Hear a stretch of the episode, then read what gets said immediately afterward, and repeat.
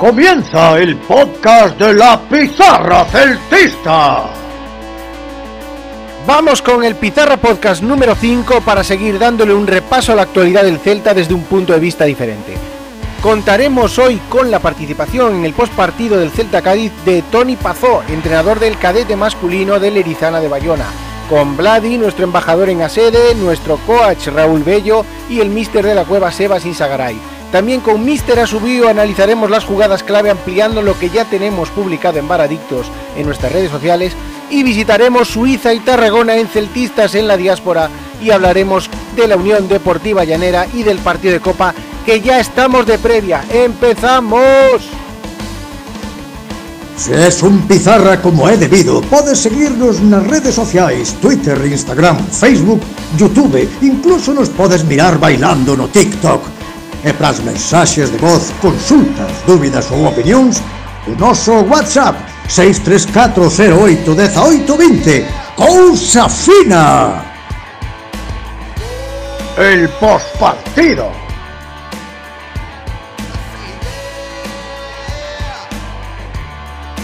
Hola a todos, estamos hoy en el Pizarra Podcast número 5, después de este fantástico Celta Cádiz. Y tenemos aquí en el postpartido, tenemos a todo el equipo con unas ganas aquí efervescentes. Y además hoy que tenemos a Tony Pazó debutando. Hola Tony. Hola, buenas tardes, ¿qué tal? ¿Cómo Tony estamos? Pazó es eh, también entrenador, eh, especializado probablemente porque su carrera deportiva la ha llevado más hacia el fútbol femenino, pero eh, lo tendremos también aquí comentando con nosotros bastante a menudo. Tenemos también a nuestro coach Raúl Bello. ¿Qué tal? Una más. Y ya Hoy- van tres. No te habrás pasado con los chupitos, ¿no? No, la pero celebración- bueno, era para celebrarlo ayer. Celebrarlo. Era para celebrarlo, la verdad que sí. También con nosotros a Sebas, Sebas Insagaray, nuestro mister en la cueva. Hola a todos y a todas. Venga, tú estás ahí pendiente del toro por si vuelve a Peñarol, ¿no? Me parece que ya tiene pasaje para Uruguay. ¿Sí? ¿Ya lo tiene hecho? Mm, No lo quieren, ¿no? Para visitar a la familia. Zaragoza sí que ya se le queda corta, ¿no? Se le queda pequeño Zaragoza. Necesita Hombre, por lo menos la- sí, para la fiesta va a ir a Uruguay, eso seguro. Vale. Y también está con nosotros nuestro embajador en la sede, Vladi. ¿Cómo están? Mucho gusto, saludos a todos aquí. Ahí está nuestro embajador, que a sede ya incluso ya le tienen cariño. Hemos tenido un fantástico partido ayer. El Celta eh, ganó claramente el partido. Con un arbitraje, como veremos luego con Mr. Subío, pues eh, tanto atrotinado, por decirlo así. Y no sé, contarme cosas. ¿Quién va a empezar a repartir? Raúl, como siempre. Raúl empieza a repartir. Vamos. A ver, repartir. Yo de árbitros no hablo, eso se lo dejo. No, no, los, árbitros no nos ¿eh? interesan en este caso. Queremos hablar del Celta eh, y del partido del 4-0 y, y de las buenas sensaciones que han dejado algunos jugadores que, que ya, venían conf- ya venían subiendo y, y que las han reventado, ¿no? A ver, eh, yo creo que sí. Estos, ya te digo, estos hacia arriba parece que todos, el equipo en general, que al final es lo más importante, da un poco igual los nombres, lo importante es que el equipo funcione. Y creo que el equipo está jugando cada vez mejor. Ayer le vi algún tramo un poquito flojo después del primer gol. Creo que como que eh, tenían un plan de partido que a lo mejor iba a costar, o según lo que ellos entendían y lo que yo entendía también, que iba a costar bastante más hacer un primer gol al Cádiz, que es un equipo fuerte atrás y se vieron con ese gol tempranero y creo que como que les desajustó todo. Además el Cádiz se, se fue arriba a atacar, a presionar y creo que es algo que a lo mejor no se esperaban tanto. Y hubo sí unos momentos un poco de, de zozobra donde hubo que ponerse el mono de trabajo y defender atrás. Pero bueno, al final un 4-0, creo que todos enchufados. Eh, la lástima en este caso la pone Santimina con esa lesión, que bueno, por lo menos hemos visto que, que es menos de lo que parecía en directo. Sí, un, tres semanitas. Y sí, eso pronto está, además ahora con el parón que haya con las navidades y tal, no, no lo perdemos mucho. Además que está haciendo un muy buen trabajo últimamente. Y después, eh, individualmente, Aspas sigue en un estado de gracia superlativo. Mm. Es increíble que, que este hombre no esté en la selección todas las convocatorias y titular todos los partidos, porque es que el nivel que está teniendo. Es más, te voy a dar la bacala. Alucinante. Te voy a dar la bacala. Ya he leído, ya he leído que la lista de los 50 del Balón de Oro ha salido pronto. Sí, Bueno, ya lo he leído. Somos muy de dos victorias y nos venimos todos muy No, arriba. no, no, bueno, pero yo te estoy hablando de aspas, no te estoy hablando del Sí, sí, resultadismo del Celta. ¿Entiendes? Pero bueno, si es cierto que Aspas lo que lleva estos últimos cuatro partidos son una locura. Ahora bien, entre los 50 mejores del mundo, yo creo que debería estar fuera de estos cuatro partidos, sin necesidad de haber visto estos últimos partidos. Pero bueno, es infravalorado porque está un equipo pequeño y eso va a pasar siempre. Los 50 mejores. No, pero por ejemplo, sacó un, sacó un dato, etcétera. Sacó un dato eh, World Score, Who Score, ¿vale? Y, y que lo colocan como eh, el jugador con más incidencia, el segundo, el segundo de las cinco ligas. O sea, el segundo con más incidencia de las cinco ligas. Y en las cinco ligas sí. es que están todos. Sí, sí, sí, es todo lo que tú digas, pero ya sabemos cómo funciona esto. Para estar entre los 50 candidatos tienes que estar en un grande y jugar la Champions. Si no, olvídate, da igual lo que hagas. Y esto es un ejemplo más. Pero bueno, dejando a Aspas a un lado, que es un jugador de, de otro nivel. del que Y daría tenemos, para hablar 10 horas. daría para hablar lo que nos diera la gana, porque es una auténtica pasada. Le escuchaba el otro día a Maldini decir que coges cualquier jugada de Yago Aspas y cuando toque el balón le das al pause, analizas la jugada, ves el mejor pase o la mejor, lo, lo mejor que puede hacer, le das al play y eso es lo que hace. E incluso ayer superó eso, porque el pase a Nolito yo creo Eso, que no lo sí, sí. nadie nunca. Es que Pero bueno, fuera de Aspas, al margen de Aspas, que, que es una tontería darle más, decir más, porque creo que ya todo el mundo sabe lo que hay. Eh, podemos hablar de Nolito, que parece que sigue mejorando, de Bryce, que conste que yo os dije a todos cuando estábamos viendo el partido que mm, empezó un poco perdiendo así un par de balones o tres, que yo estaba ya preocupándome a ver si no era el viejo Bryce, pero bueno, sigue entonado. De Renato Tapia, una vez más, la romba del Celta. Es, es- lo vi, lo vi. Es una, una cosa de locos. De Denis Suárez, eh, de Araujo, un auténtico Sí. partidazo. Sí, sí. De Idú, que pudo tener ahí algún fallo, un poco de esas locuras que tiene por la juventud y la inexperiencia, pero que es un, un auténtico muro. Eh, de Rubén Blanco, que parece que no le llegan y los dos tiros que le hacen, dos Ostras. paradas de gran nivel. O sea, eso es otro Celta, parece otro equipo, totalmente. Es, es un equipo, pero absolutamente distinto con los mismos jugadores. Es una pasada, un cambio radical. Muy bien, Sebas. Bueno, 45 minutos iniciales del Celta eh, fantásticos. ¿Tú recuerdas algún que- 45 así? O sea, te- De, de la era de la era Cudet. no, no, eso es- vale, es- 45. el nivel está muy alto. No, no, yo me refiero así a partidos recientes donde el Celta en 45 minutos haya hecho algo parecido. Así a bote pronto solo recuerdo, solo recuerdo la segunda Valencia. parte contra el Villarreal.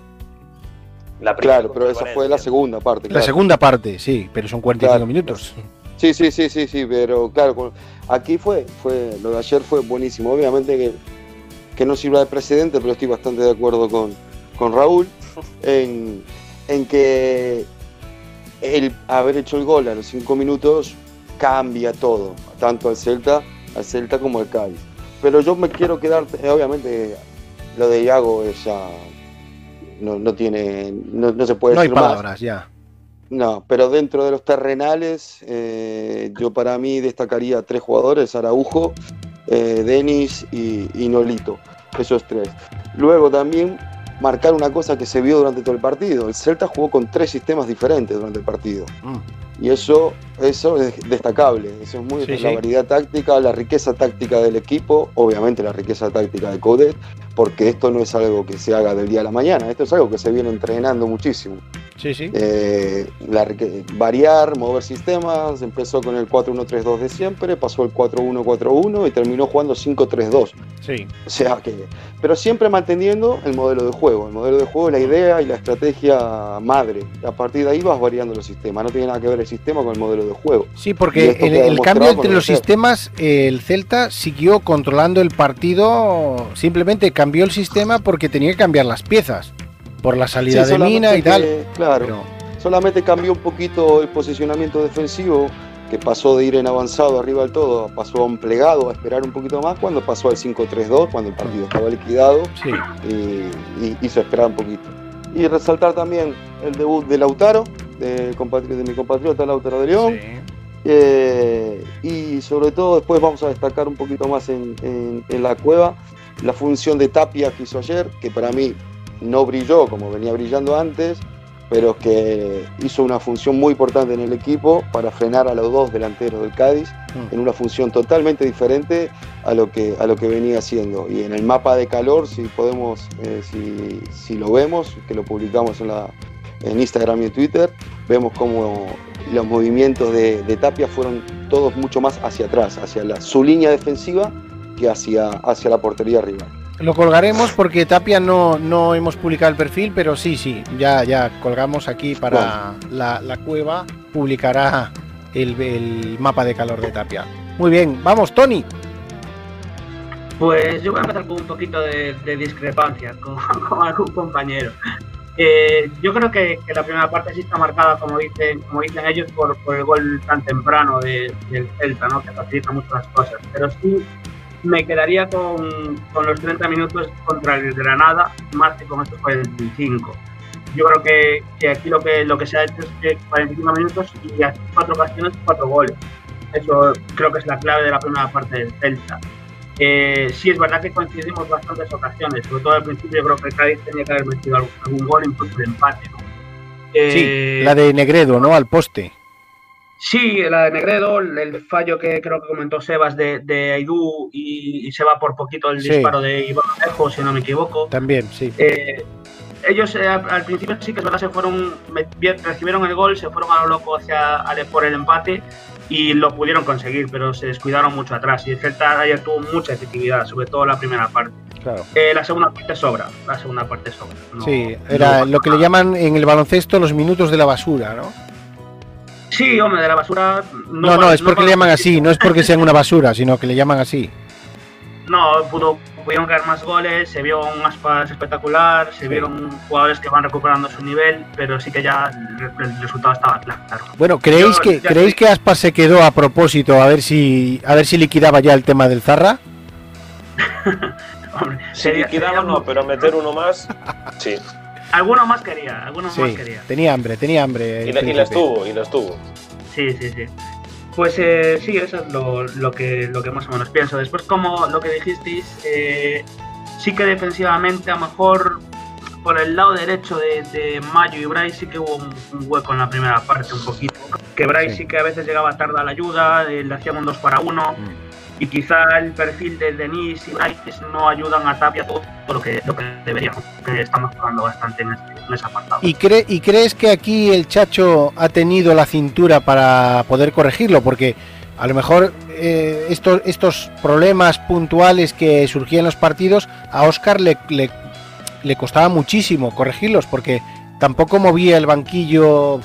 Todo el mundo se quejaba de que hacía los cambios, cómo los hacía, cuándo los hacía y, no acababan de gustar eh, este tipo de cosas. ¿Tú crees que el Chacho ahí sí que sí que tiene un poco más de cintura para, para corregir este tipo de cosas? Yo creo que el perfil del Chacho con los jugadores es diferente. La actitud eh, que, él, que él tiene en el banquillo es otra. Al final, eh, Oscar yo siempre lo miraba sentado, con los brazos cruzados, sin dirigir una palabra prácticamente. Se levantaba más Fernando que él, el entrenador de porteros. Entonces, al final, yo creo que sí que eso los jugadores lo notan. El Chacho está encima, está animando, está corrigiendo Sí. y, y- y te involucra más en el partido al final, Claro. jugadores. Y encima era, eh, bueno, por lo menos en la primera parte era la banda que, ¿no? Era la banda que atacaba. Sí, la, la que, te- sí, la que tenía delante, que- la que tenía delante. O sea que encima pudo, pudo gritarle en la oreja a los dos. Pero bueno, no cabe duda de que tanto sobre todo Denis y Bryce, la actitud y el trabajo lo, lo están ampliando muchísimo, muchísimo. Muy bien. Eh, vamos, Vladi. Ajá, este, quiero comentar de que, que claro que el partido se, se dejó claro en el primer tiempo, con todo el equipo trabajando de buena manera, viendo que es claro que todo el, todo el primer tiempo fue prácticamente dominado, realmente las jugadas del gol dejaron muy claras. Pero claro, lo de, lo de mi, preocupación, lo que me preocupó un poco lo de, lo de Mina, de que terminó muy lastimado.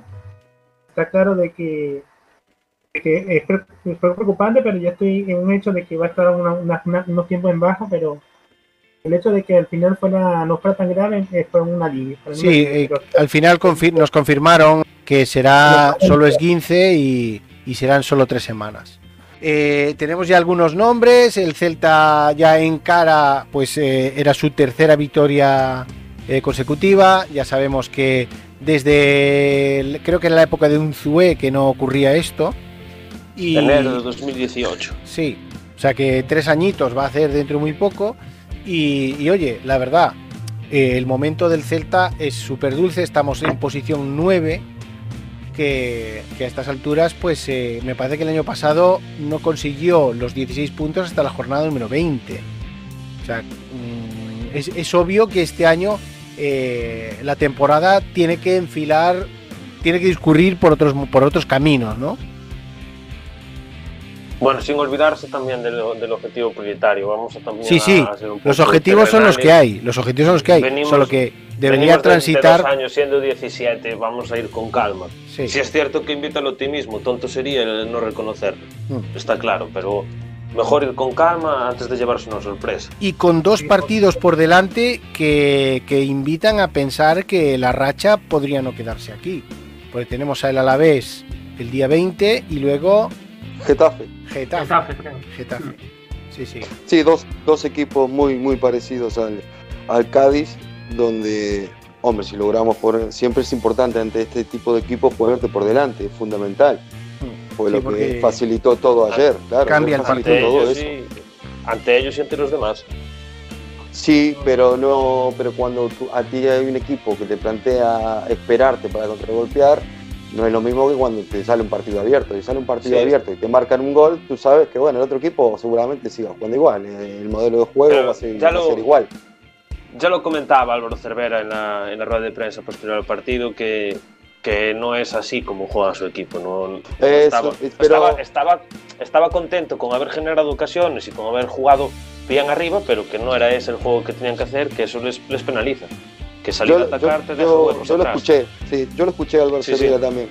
Y creo que se equivocó bas- bastante y mucho en, la, en el planteamiento del partido. El planteamiento, Pero, sí. eh, en el planteamiento, porque a ver, él puso un equipo que no lo había puesto, no lo había puesto nunca, él nunca había puesto los dos delanteros con dos bandas ofensivas. Él Alejo siempre que ponía como titular. Alejo, Alejo es un delantero, Alejo es un delantero más, él es el tercer delantero. Cuando juega, si juega Negredo, luego entra Jiménez y si hay otro más entra Alejo. Y Alejo ayer jugó por banda, es verdad que atacó, a Olaza le creó algunos problemas, Nolito ayudando y tal, pero él dejó el medio totalmente libre. Eh, él dejó a, Johnson, que es muy bueno, y a Alex Fernández.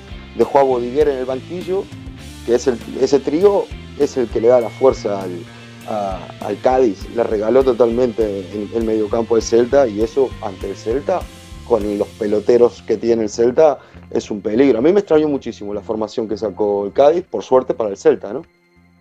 Sí, sí, Sí, a pero ver. bueno, todo- al final hemos de decir que las ocasiones más o menos han sido similares y de, y de similar, vamos a decir, no sé, plan- claras las de los dos equipos. Es decir, yo este partido se va al descanso 2-2 y no me extrañaría nada. Entonces, le salió mal también por la diferente efectividad de un equipo y de otro. Porque también os digo, ese, ese- ese cabezazo de Negredo al palo es el Celta de hace un mes o dos meses y ese gol entra, solo que estás en una dinámica en la que todo te sale bien. Mira, de los cuatro, de los cuatro goles que hace el Celta, quitando el gol de Beltrán, los otros tres goles se basan en los desmarques de ruptura. El primero es el desmarque de ruptura de, de, de Iago hacia adentro y luego mete el pase atrás. El penalti viene por un desmarque de ruptura a la espalda de Santimina. Y el cuarto es un desmarque de ruptura a la espalda de Mauro, del central, centro y gols. Todo Pero es que- Bueno, el- el cuarto- el Celta es que juega esto. evitable con una, con una buena salida de Ledesma, que creo que ahí se equivoca.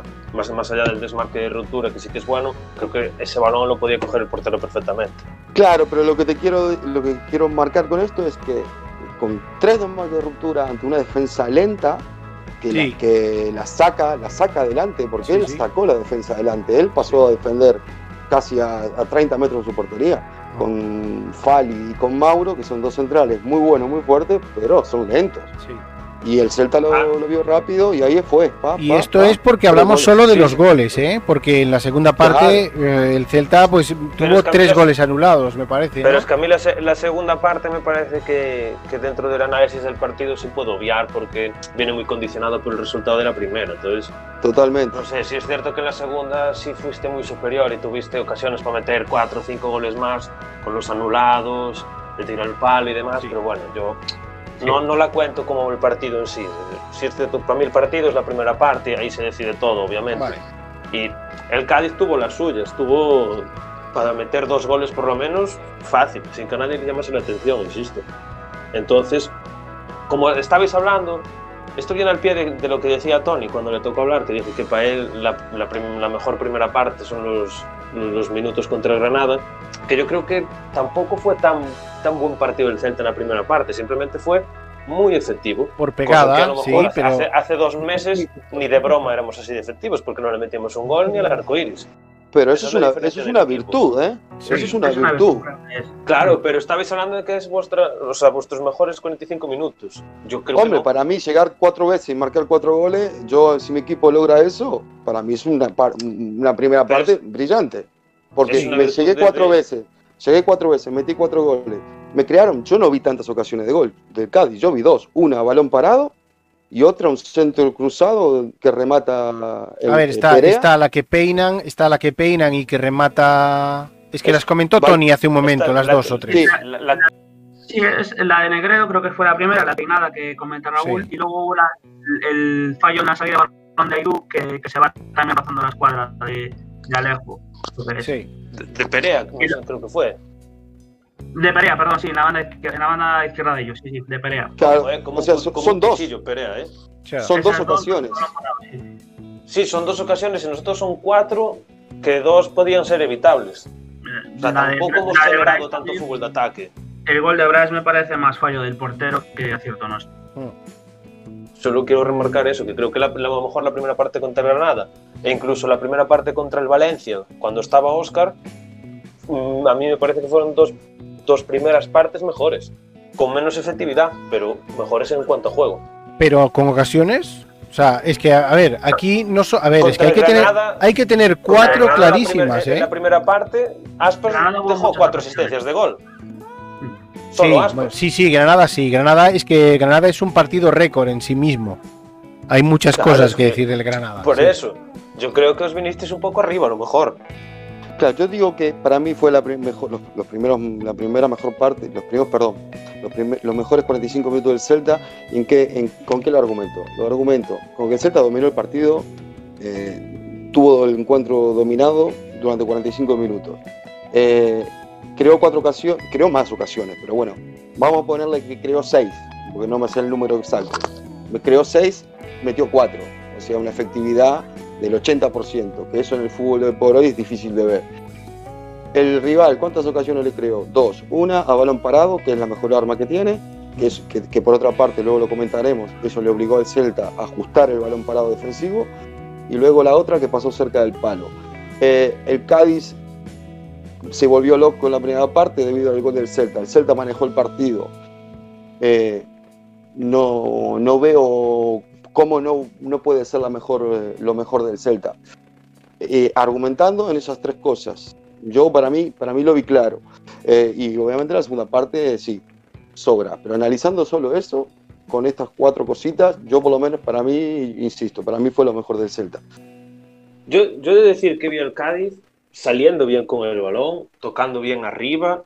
O no entiendo cómo Cervera a lo mejor es un poco no sé, demasiado humilde, podría decirlo. Yo creo que este Cádiz puede proponer más fútbol, aparte de, quedarse perpetrado atrás y, buscar el contragol. Pues yo lo vi tocando, tocando bastante fluido, saliendo el primer toque en varias ocasiones. A mí me gustó con el balón en los pies también.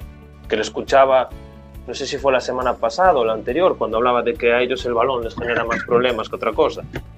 Entonces, creo que a lo mejor ahí peca un poco de, de, falsa modestia, por así decirlo. pero bueno, es cierto que, también lo dijo en esta también lo dijo en esta en esta rueda de prensa diciendo que el Celta tenía varios internacionales y que que claro si te meten cuatro pues que ellos no tal no pueden competir que tienen mucha más o sea bueno pone un montón de excusas pero en realidad pues la propuesta del Cádiz se fue se fue a la basura desde, desde el momento en que desde el momento en que el Celta marca y, el Cádiz tiene que salir a por el partido. Minuto 5 del partido. Y esto le va a pasar, esto al Cádiz le va a pasar en 20 partidos más de aquí a final de temporada. No creo, no, el Cádiz no es un equipo fácil de meterle mano. No, no, no fácil, pero si en el momento en que encajan el primero y tienen que salir, eh, la, propuesta del Cádiz. primero en, en, el 60 que en el 5. Entonces yo creo que a lo mejor el, el, Cádiz se le fue un poco de las manos el salir arriba a buscar rápido el, empate. Yo creo que a lo mejor ahí, no sé por qué, porque es un equipo que está muy bien trabajado y que sabe perfectamente lo que juega. Yo creo que ahí se equivocó. Se equivocaron, no sé si los jugadores, el entrenador o quién fue, pero ahí se les fue un poco a lo mejor de las manos. Mira, eso pasó. pasa? Eh, yo creo que lo que le pasa, lo que dices es verdad. El Cervera a lo mejor lo que no quiere es hacer un partido eh, de ida y vuelta, porque sabe que, que su equipo un poco de falta de calidad. Y, ahí no se equivocó, se fue a, pecho abierto, como decía Sebas, eh, a poner el empate y, y, el Celta lo mató, porque realmente el de calidad pues va menor que otros, equipos. Yo creo que eso es lo que se refiere a Cervera, que al final tienen que estar juntitos, salir a la contra y no pueden plantear un partido de ida y vuelta. No le, no le viene bien a Cádiz. yo, siendo, Cervera, lo último que te digo, y entra, y entra Sebas, creo que le, tendría más miedo al tema de la lentitud de tus centrales atrás que no a la falta de calidad de tus jugadores adelante. sí, porque además tienes que preverla, tienes que prever que tus centrales son lentos y están jugando muy lejos de la portería y que en cuanto haya un balón a la espalda van a estar sufriendo allí con la lengua fuera. yo, tengo, mis, en mis anotaciones aquí, el minuto 20 es cuando para mí el, Cádiz decide dar un paso adelante y, le da problemas al Celta. El Celta ya no salía tan cómodo. Pero ¿qué pasa? Llega la jugada del penalti. Llega la jugada del penalti, llega el 2-0 y ahí el Cádiz se derrumba. Claro y ahí Cádiz se derrumba. medio equipo sigue presionando y la otra mitad se queda atrás. Se crea un agujero entre líneas ahí que ahí el Celta lo, lo, comentamos en la, lo comentamos en la narración que si hubiese llegado el empate en la jugada, por ejemplo, del Negredo al palo, que hubiese sido gol, otra vez. hubiese empezado el partido de nuevo, porque ya este, este paso adelante del Cádiz le hubiese funcionado. Claro, le, le estaba funcionando. Le funcionó durante 10 minutos, entre el 20 y el 30. Claro, entre el 20 y el 30 le funcionó. Lo que pasa que encontró el gol en el penalti ese, que es un mano a mano. El último hombre del, del Cádiz queda mano a mano con el delantero del Celta. Del Cádiz, perdón, queda mano a mano con el del Celta. ¿Por qué? Porque hay medio equipo del Cádiz arriba presionando y el otro medio se quedó atrás. No, no, no juntó el equipo. A la segundo gol, y ahí sí, para mí ahí es cuando se termina, se termina un poco el partido. Y eso es un poco lo que tampoco lo que no entendí de este Cádiz. Yo le vi varios partidos y Insisto que es un equipo muy trabajado, muy de la mano de Álvaro Cervera, muy de, saber a lo que está jugando.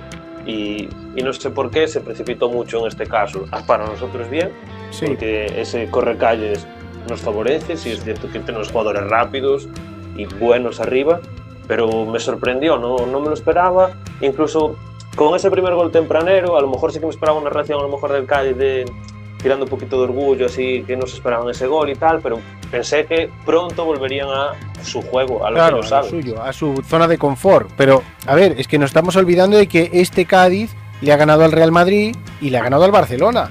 O sea, eh, eh, vamos a olvidarnos de falsas modestias. Simplemente el plan de Cervera era otro y el Celta eh, consiguió, de ofreciendo esa debilidad para que Cervera propusiese algo más ofensivo y, le ganó la partida. O sea, es, una partida estratégica que ha ganado Coudet. Yo lo, veo así, ¿entiendes?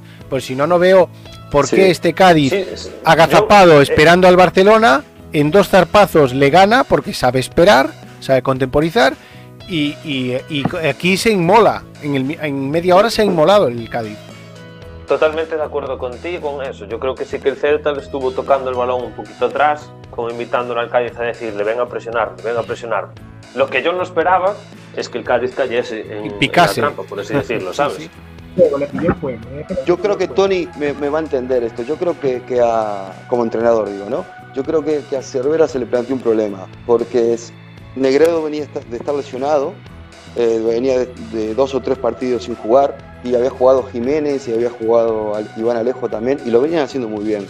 Vuelve Negredo. Entonces, ¿qué hace el entrenador? Si quiere jugar con un delantero solo. Tiene que dejar a los dos en el banquillo, mete otro. Yo creo que se hizo un lío ahí Cervera y al final salió favorecido el Celta. Y fíjate, cuando, cuando se veía en las imágenes de Cervera, Cervera estaba sentado siempre y estaba súper nervioso, tirando las gafas al suelo, eh, eh, dando golpes. Sí, sí, no, no, pero su- eh, vamos, enrabietado que estaba allí el hombre eh, soltando sapos por la boca, se veía totalmente fuera de fuera de sí. Entonces, pues, Yo creo que también, también le, le- le empujó a eso el. Perdón. Yo creo que también le empujó el, el tema de que faltara, de que faltara un poquillo, ¿no? Igual le incitó a ir más arriba al Celta, sabiendo que, que Araujo tiene más problemas en la salida. claro. No sé, pienso yo, ¿eh? Sí, sí, bueno, y, y buscando Sí, pues. el, el- el fallo que hay ahí, que yo creo que el Chacho aún no le ha dado una solución. Supongo que bajando Denis a ayudar en la, en la transición, o sea, en la, en la, en la circulación, pues eh, yo creo que ahí sí que se va a solucionar. Pero el problema que tiene el Celta es cuando, cuando se cruzan los cables y están Aido y Tapia, los dos ahí, a ver, yo, tú. A ver, a ver. Yo no estoy de acuerdo, yo no A estoy ver. de acuerdo. En esta voy a, voy a discrepar. venga, porque es algo, que, es algo que lo vamos a hablar, lo tenía anotado para hablar luego en la cueva, las diferentes salidas combinativas que tiene Vale, el pues entonces lo dejamos para la cueva. Bueno, chicos, también me gustaría deciros que se nos está quedando algo en el tintero y que creo que puede marcar la historia reciente de los derbis gallegos. Creo que nos estamos olvidando un poco de ese partido que hubo el domingo en Riazor, en el que los chavales del Celta B dieron una imagen más que buena y acabaron ganando al eterno rival de- del primer equipo, que no es moco de pavo. Yo voy a decir más, yo voy a decir la más. primera derrota. Yo voy a decir más. En la liga. es un partido que va a pasar a la historia. O sea, es un Yo, punto, es un punto ahí, una pica en Flandes, estábamos diciendo ayer. Yo no me quiero cebar, pero uf, No, ya se ceban otros, Sí, sí. pero eh, el evento es histórico, ¿eh? O sea, todos estamos de acuerdo en esto, ¿no?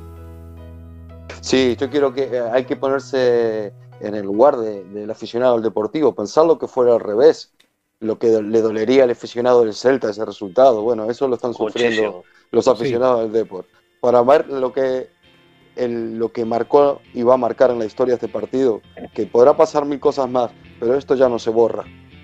Sí, sí, esto ya está ahí. Este partido lo jugaron, jugaron de, jugando la casaca local, porque dice que cuando el Celta juega contra el Depor en- con la casaca local, nunca tiene suerte. En este caso, la B fue una cosa distinta. Con el equipo B fue una cosa distinta.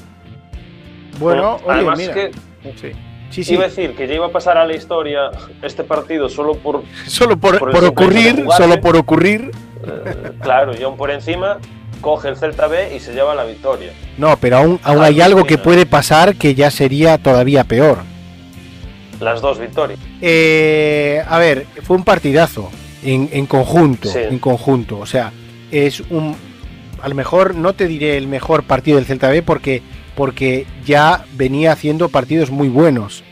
Pero el tamaño del, del equipo que tienes delante, y estás hablando de que había incluso, pues estaba Bobby y estaba jugadores de primera, de segunda división, que habían pasado por primera, por segunda división. O sea, Pues estaba Eh, Celso Borges, Alex eh, cuidado a esto, a esto me refiero. una- no tiene una plantilla de segunda B. No, no, para nada. Y esto que refuerza, refuerza a Onésimo, ¿qué pasa con Onésimo que venía un poco criticado? Yo, Es que- yo creo que no soluciona el problema de Onésimo. Yo creo que viene, viene mal de inicio esto ya, porque cuando tú entrenas un equipo filial, tienen que quedar bien claras las cosas. Es un tema largo para hablar y quizás no sea el momento, pero Claro, bueno. tendríamos que hablar un día solo para esto. Claro, tenemos que dar un día solo, pero cuando tú entrenas un equipo filial, tienes que tener bien claras las cosas, pero las cosas vienen de la dirección deportiva.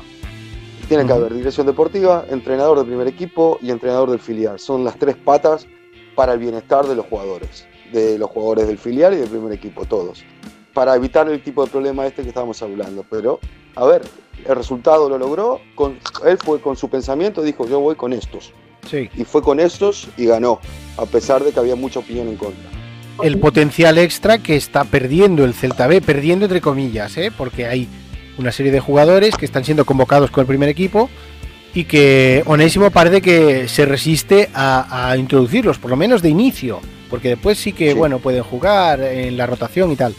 Pero quizá a lo mejor tendríamos que quedar un día, hacer un especial para hablar de esto, porque eh, estoy viendo que hay muchísima gente que quiere, quiere opinar sobre este tema, quiere saber por qué la dirección deportiva no se sienta con el equipo técnico del primer equipo y el equipo técnico del B y nos ponemos todos de acuerdo para que Miguel Rodríguez tenga minutos, para que Gabri Veiga tenga minutos, para que Lautaro, etcétera, etcétera, tengan minutos y no se corte esta progresión de, de- que se ve que esta camada va a llegar al primer equipo. No tenemos ninguna duda, muchos ya están jugando.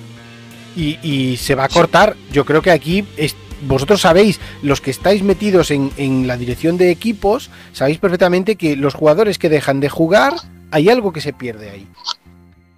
Por supuesto, y más en estas edades que están aún en pleno desarrollo. Y después, No sé si- no hablemos de. También le pasa factura. También le pasa factura al equipo, que al final está dando.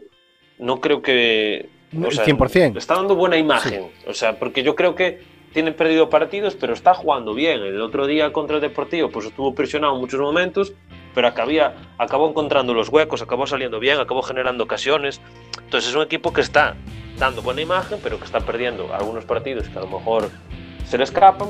Pero claro, estás, no estás contando con tres, cuatro, cinco hombres que podían ser piezas fundamentales en, el- en el Celta B. Sí, Porque sí. estás hablando de, de Veiga, de Miguel Rodríguez, eh, De Carreira, no sé, Lautaro, de Carreira, de Fon- Carrera, de Fontán. de- o sea, hay jugadores ahí que, que podían darle un plus a este equipo y hacerle que estuviera en una posición muchísimo más holgada. Y en todas las Yo, líneas, no en sé, todas las gustaría- líneas. me- claro, es que ahí está la gracia, que no es que te falten los delanteros o dos delanteros, no es que te faltan delanteros, medios y defensas. Laterales, de centrales, Incluso- de mediocentros, de, de todo. de todo. Yo creo que este equipo, con, con todos los chavales jugando ahí, ojo que me parece que sería candidato a luchar por los puestos de arriba. Y candidato vere- serio. veremos. Es que veremos a ver si este equipo, no, tal y como va, no se viene arriba. Eh, vamos con Tony y cerramos el tema. No, y lo que, lo que estoy diciendo, que, que más que, que cortarse está frenando la progresión de esos chavales y es una pena. Pero es un tema para tratar con más calma. Claro, entonces yo os invito, yo os invito la semana que viene, que no hay partido de copa, porque será este, pues eh, cuando baje un poco el tema del ritmo del fútbol, haremos un especial para hablar de la dirección deportiva y para hablar este problema que yo entiendo que es un problema de mucho calado ahora mismo en la entidad celeste porque corta la proyección de los jugadores que vienen de Pero- abajo. Vamos a dejar aquí este postpartido que ha estado fantástico. eh, ha estado fantástico. Muchísimas gracias a todos. Eh, gracias especialmente hoy que tenemos a Tony Pazó, que debuta en la pizarra y eh, con sus comentarios, pues esperamos mm, enriquecer no solo a nosotros, sino que a todos los que escuchan, Tony. Vale. Lo importante al final es un rato agradable y, y hablar de fútbol, ¿no? Que es lo que nos gusta. Yo es Exactamente. Sí, sí. Mm. Pues no sé, despediros ya, que nos vamos, que hay que seguir con el podcast. Hasta luego. Pues, un placer. Gracias. Nos vemos en la previa.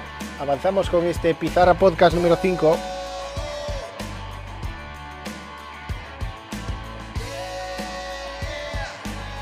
La cueva del Mister.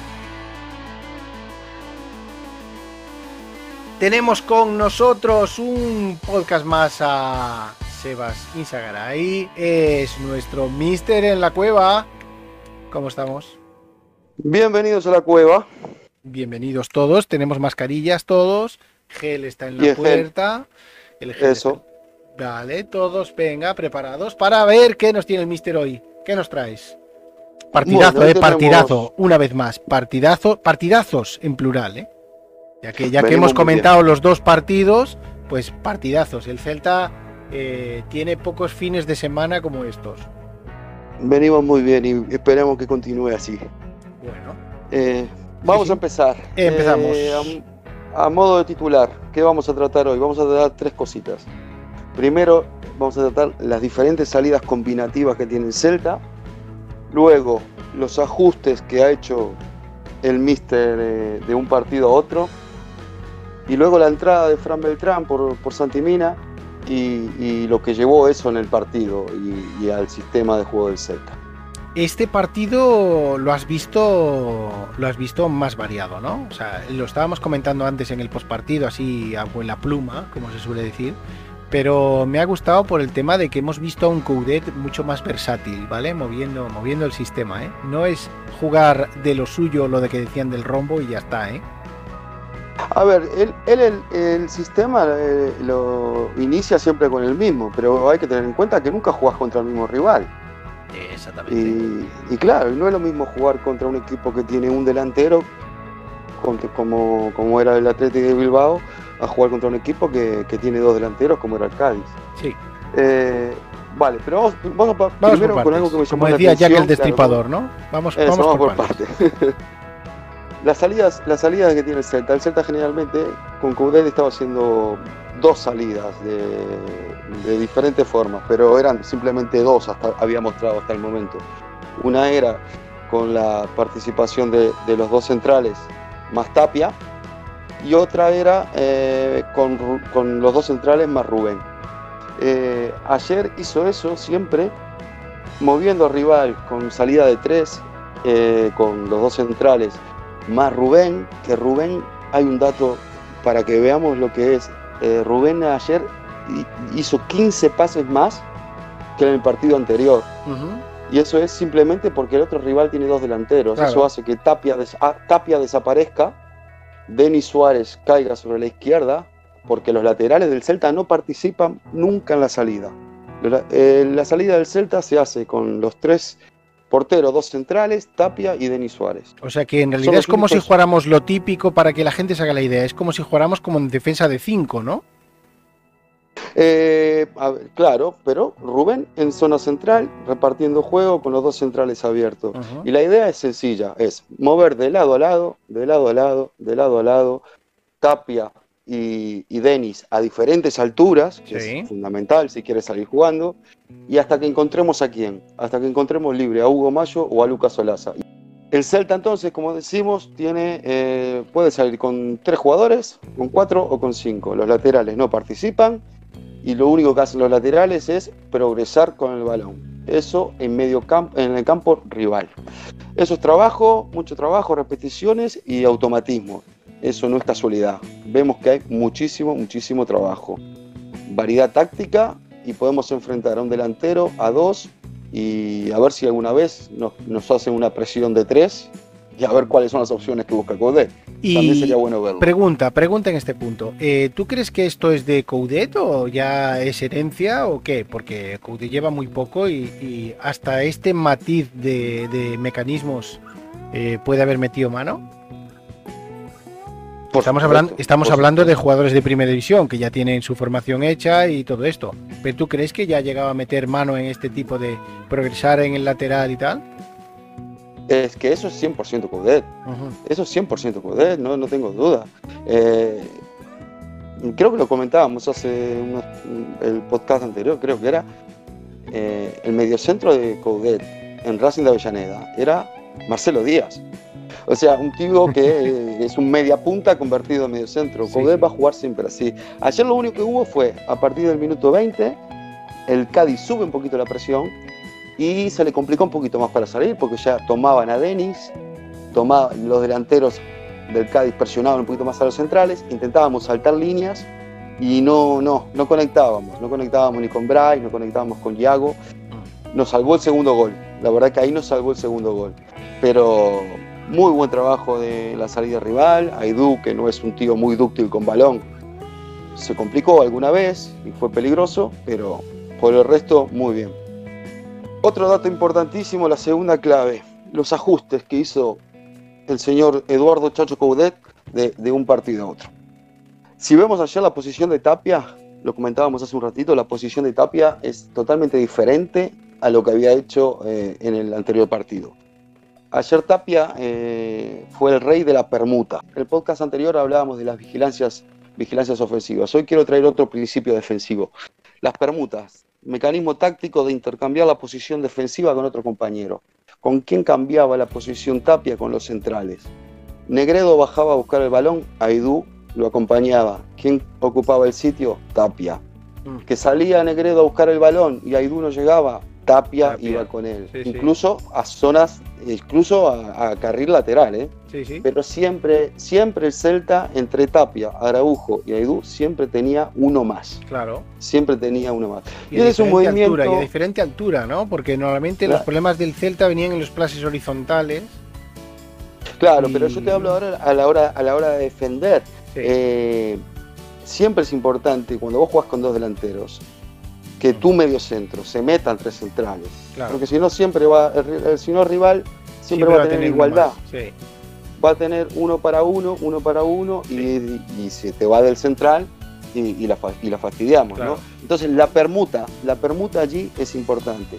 Si sale el central con, con el delantero hasta medio campo, que el central sepa que puede salir hasta medio campo, que tiene quien lo va a cubrir, Claro. quién va a ocupar su lugar. Y ayer Tapia sí. hizo ese trabajo. Por eso no vimos ayer tanto robo de Tapia, tanta entrada.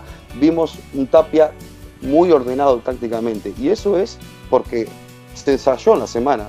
Si no, eso no sale de la nada. Claro. Eso no sale de Eso no lo sí. inventa, Entonces- por muy bueno que sea. Vale.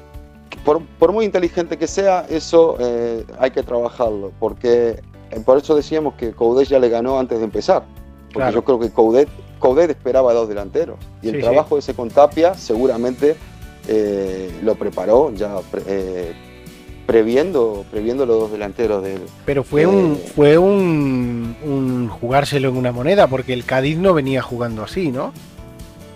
Eh, pero lo- nosotros incluso lo hablábamos entre la semana. Pero bueno, vamos a poner que el Cádiz no jugara con dos delanteros.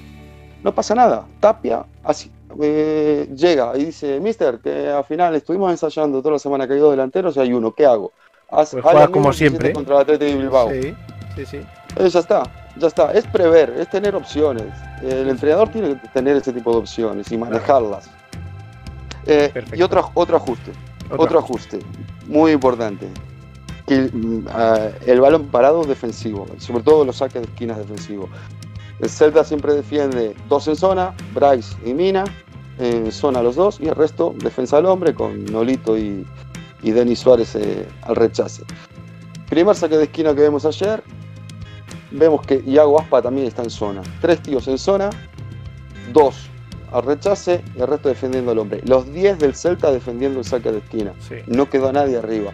Hombre, para mí fue una buena decisión porque el punto fuerte del Cádiz estaba ahí. Está a pesar de esto, y a pesar de esto, primer saque de esquina, cabecean y pegan el palo. Sí, sí, sí. O sea, Imagínate tú ir mal pre- preparado. Claro, Sí, tú puedes prever las cosas, pero luego salta Claro. Fali en el primer palo, te gana la peina sí, y sí. es así. Pues nada, y bueno, y por último, esto sí que fue, fue bastante sorprendente, ¿no? Cuando se lesiona Mina, todos pensamos, ¿qué va a hacer el Chacho? ¿Va a colocar a Lauti, a Miguel Rodríguez? ¿A qué hará? Bueno, apostó por la experiencia, a pesar de ser joven, por la experiencia de partidos en primera división, colocar a, a Fran Beltrán, pero a su vez también darle una vuelta y pasar al 4-1-4-1. Eh, Bueno, ¿y tú si crees vemos- que porque el partido no estaba cerrado aún? No, yo creo que lo que eh, yo creo que fue un cambio muy bueno por dos razones. Primero, porque iba, iba al partido 2-0. ¿Qué necesitaba el Celta?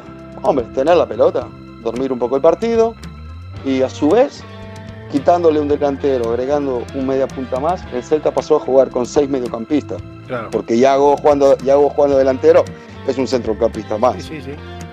Seis delanteros, eh, seis delanteros, perdón, seis centrocampistas contra Alex Fernández y contra Johnson, Sí, porque claro. las dos bandas del Cádiz no defendían. Empezaron a aparecer los dos. rondos, los rondos que Es un pudimos 6 para ver. 2, claro.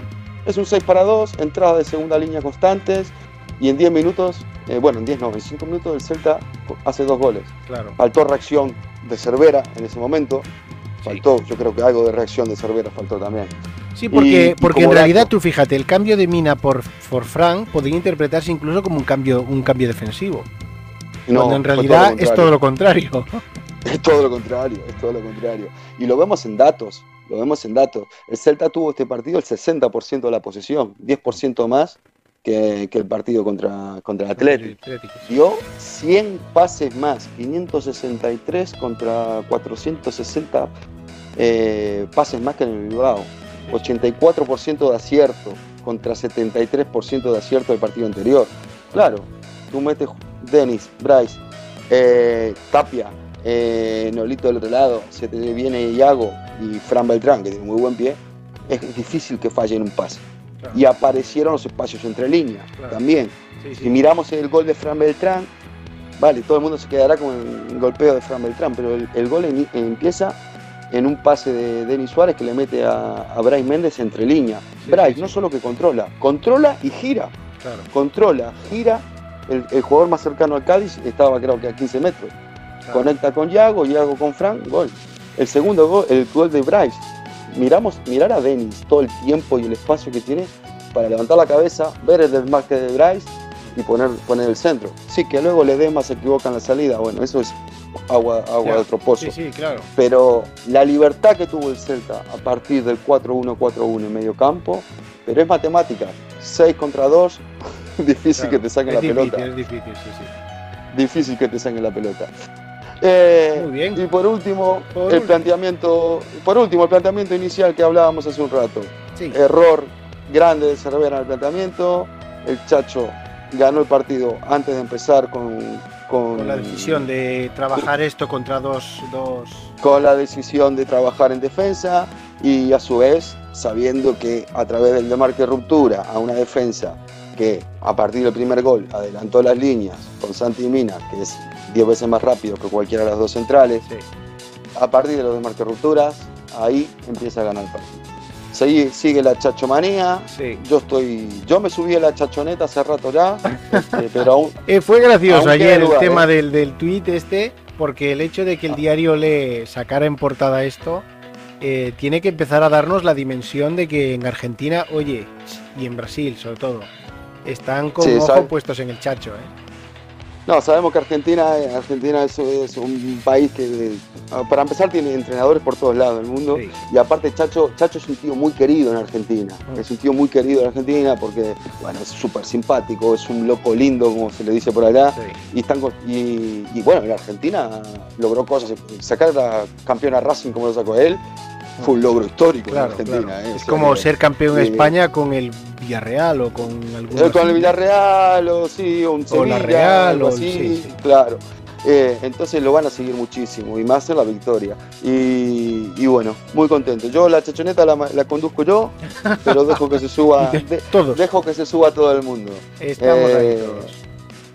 Por aquí, entonces hasta aquí llegó hoy la, La cueva. la cueva. Eh, teníamos bastante más cosas porque la verdad que hay una Sí. riqueza táctica en los partidos de Codet que podemos analizarlo Podríamos muchísimas, estar muchísimas haciendo una programación de 24 horas. Pero Para los entrenadores, ver un partido del Celta eh, concentrado, analizado en el partido, eh, ves muchísimas, muchísimas cosas. Muchi- algunas buenas y otras malas. También sí, hay sí, cosas claro, malas, claro. pero es que eso voy. ya habrá tiempo, ya habrá tiempo para pegarles palos. De momento, Exactamente. De momento hay que festejar. ¿no? Como dicen allá. Muy bien, pues hasta aquí la cueva de, este Pizarra Podcast número 5. Y nada, nos, nos Evas, pero solo un momentito, que ahora seguimos con más cosas en el Pizarra Podcast.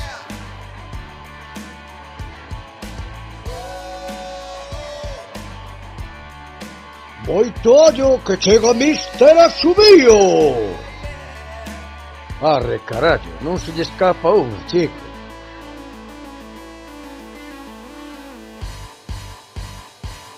Está aquí con nosotros otra vez Mr. Asubio. Buenas. Hola, moi boas, Pizarra, que tal estás? Bueno, eh, un 4-0 sempre sempre está ben, non? Digo eu. para, para o aficionado que gaña, sí. Sí, porque ti imagínate que con este arbitraxe eu penso que foi tamén un pouco daquela maneira, se non gañase claramente o Celta, con árbitros así a xente sale sale mal, eh? Sale aí falando en contra do árbitro, eh? Contra o colexiado. Sí, eh, hai así un, un aire a que a que estuvo fatal o, o colexiado. A ver, non tuvo gran incidencia no encontro, pero a min a verdad que, que hubo Deixou a sensación, non? De que de que había A min eh, me deixou a sensación que moi moi moi fea de, de deixarse levar polo, polo resultado do partido claro, eh, por como estaba o partido. 4-0 na porque claro, sobre todo na segunda parte, non, especialmente deixado. Sí, sí, sí, porque os xogadores aí non non podes facer nada, pero nun, nun en calquer momento de de non estar concentrado 100% en primeira división, vas a errar seguro 100%. Sí, porque o xogo é moi rápido, e, e hai moitas en... xogadas seguidas, e tes que andar pendiente, sí. É que o árbitro en, en todos os partidos ten que estar decidindo, cada 5 segundos está decidindo algo. Si pita, si non pita, non, non é cada vez que participes ou que pites o penalti, non, non, cada acción que ocorre tes que decidir si vas a pitar, si non, se si é amonestación, si non si é saque de banda para un lado, si non. O árbitro está decidindo durante todo o partido, por eso tens que estar o, o 100% sí. desde o minuto 1 hasta o 99. Con todas as orellas eh, aí. Sí, sí, sí. sí. Eh, no momento que non teñas toda a concentración, vas a errar. Claro. Bueno, pero te, podemos concentrar eh, todo o partido en cantas cinco xogadas. Estábamos poñendo no Varadictos cinco xogadas, pero sí, hai algunha máis, Varadictos ¿no? temos catro xogadas, eh, tres eh, encaixadas en unha solo. Sí. Porque son o tema dos foras de xogo. E despois vale. teño algún apunte por aquí que ao acabar as, as xogadas importantes pois contarémolo. E eh, bueno, e eh, algunhas preguntas que xa directamente xa directamente contestaches eh, en redes sociais, non? Si, sí, algún algún varaditero contesteille e lle dixen que se si querían máis información tiñan que escoitar este podcast. Pois, Sempre eh, interesante. Aquí, deben estar todos xa coa orella posta. Eh, comezamos, comezamos coa primeira. Vale, a primeira acción conflictiva do encontro foi no minuto 11 e 30 segundos, eh, cando lanza un córner o Cádiz, Aspas despexa un balón coa cabeza, o esférico golpea na man de Aidú. Sí. Eh, eh a man está nunha posición natural e sen, eh, Aspas despexa, non sei, dous, tres metros de Aidú sí, e eh, sí. lle golpea o balón na man. Claro, e tamén unha xogada moi rápida, o que pasa é que ten moita trascendencia se a queres mirar como un penalti, porque está a canto, aí está ao lado, Aspas pareceme que está ao lado do poste, non? Sí, está Entonces, claro, un sí. metro dous diante diante do poste, eh, Aidú está na esquiniña da sí, área, da área pequena, pequena. Eh, Esa esquiniña da, da área pequena está a 5,5 metros do, do poste. Sí, sí, o sea, está, Nada, están non... moi preto, sí, sí. Bueno, está, sí, vexo que está, non, non están tan preto como eu pensaba, pero bueno, sí, sí. Está aí non no corazón hai... do área, no corazón do área. Eh... Non hai eh, moito que, que to, tocar en esta xogada. De feito, poñemos unha foto no Varadictos que recomendamos a todo o mundo que miren o Varadictos tanto no Instagram como no Twitter de la Pizarra Celtista donde mostramos vídeos das xogadas conflictivas e, e fotos do regulamento para que teñan clara cada xogada a peritar. Mm. Eh, en esta xogada vemos que, que o balón lle peta a Idu sí. na súa man, en unha posición natural e que provén de, de un compañeiro que está a 2-3 metros, non, non hai nada que, que sinalar. Pois aquí Cuadra Fernández eh, acerta perfectamente, pero tamén é o mm. que comentábamos antes, é o minuto 11, na primeira parte o partido aínda non está decidido porque están cun marcador de 1 a 0, mm. e, e supoñemos que, bueno, Gil Manzano tamén non entra, e a solución que propón Mister Asubío é que siga o xogo, non? Sí, Eh, máis que nada resaltar cando cando hai un criterio claro nas mans, porque sempre hai un criterio claro nas mans, o que pasa é que hai moita xente que escoita a, a periodistas, eh, xente que, que vive desto e eh, que non teñen nin idea de regulamento eh, e eh, o único que fan é confundir a xente. Sí, porque eu nin vexo... Un criterio podo... distorsionado. Distorsionado total, porque eu, por exemplo, podo ver 10 partidos contigo e a ver eh, 15 xogadas de man, eu te digo que vou a ter o mesmo criterio que o árbitro no campo. Claro, eu que teño a bufanda posta, pois direiche que está cerrado nas 15.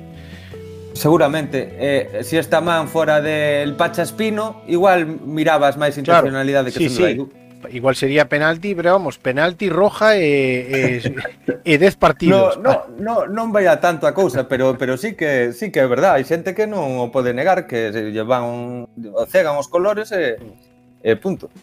Vamos con outra xogada tamén moi interesante que é o penalti a Mina, non? É a segunda das que tes na lista. Uh -huh. eh, vale, aquí a xente, por exemplo, estaba comentando se o penalti podería ser incluso fora e eh, a pregunta de se, se a falta eh, eh, le, les, como se chama o porteiro? E Ledesma. Ledesma, Ledesma. Se Ledesma fai a falta fora, ten unha sanción distinta, non? Sí, claro, evidentemente. Eh, bueno, se, según como perito colexiado, porque eh, vemos que en esta xogada non amonestou o porteiro, polo tanto, eh, non debe non, non contempla esta xogada como como evitar unha ocasión manifiesta de gol, Sí. porque si, si, si aperitara como evitar unha ocasión manifiesta de gol, amonestaría o porteiro sendo dentro da área, Sí. pero eh, o debe de considerar como evitar un ataque prometedor.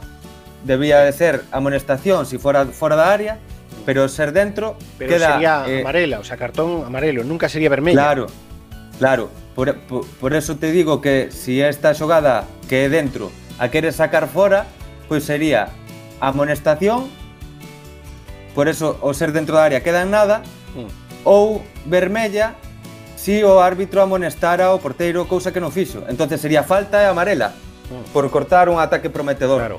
Eh, a diferencia entre o ataque prometedor e eh, a ocasión manifesta de gol pode ser porque a adicionalidade do último toque de mina o balón vai hacia o córner e non vai hacia a portería? Mira, cando, sí, ten que ver, pero pero eu cando suceden estas, eh, estas accións eh, estou sobre o terreo de xogo eh, a pregunta que me fago é en esta acción o porteiro con esta acción eh, eh, evita un, un posible gol? Se a eh, resposta sí, sí. En, se a resposta é sí, sí, porque o, o balón está ao alcance, sigue estando ao alcance de Santimina. Sí, claro, é un xogador de primeira división estando a 15 metros da portería, Sí. aínda aínda que sea semi escorado, No, no, Eh, eh, sen pode- xogadores cerca, porque non, Claro, non claro. hai non hai ningún do Cádiz eh, preto, entonces pode incluso volver a, a dirixirse co balón cara a portería, non ten por que tirar inmediatamente. Sí, sí, no 90% destas xogadas en primeira división acaban en gol.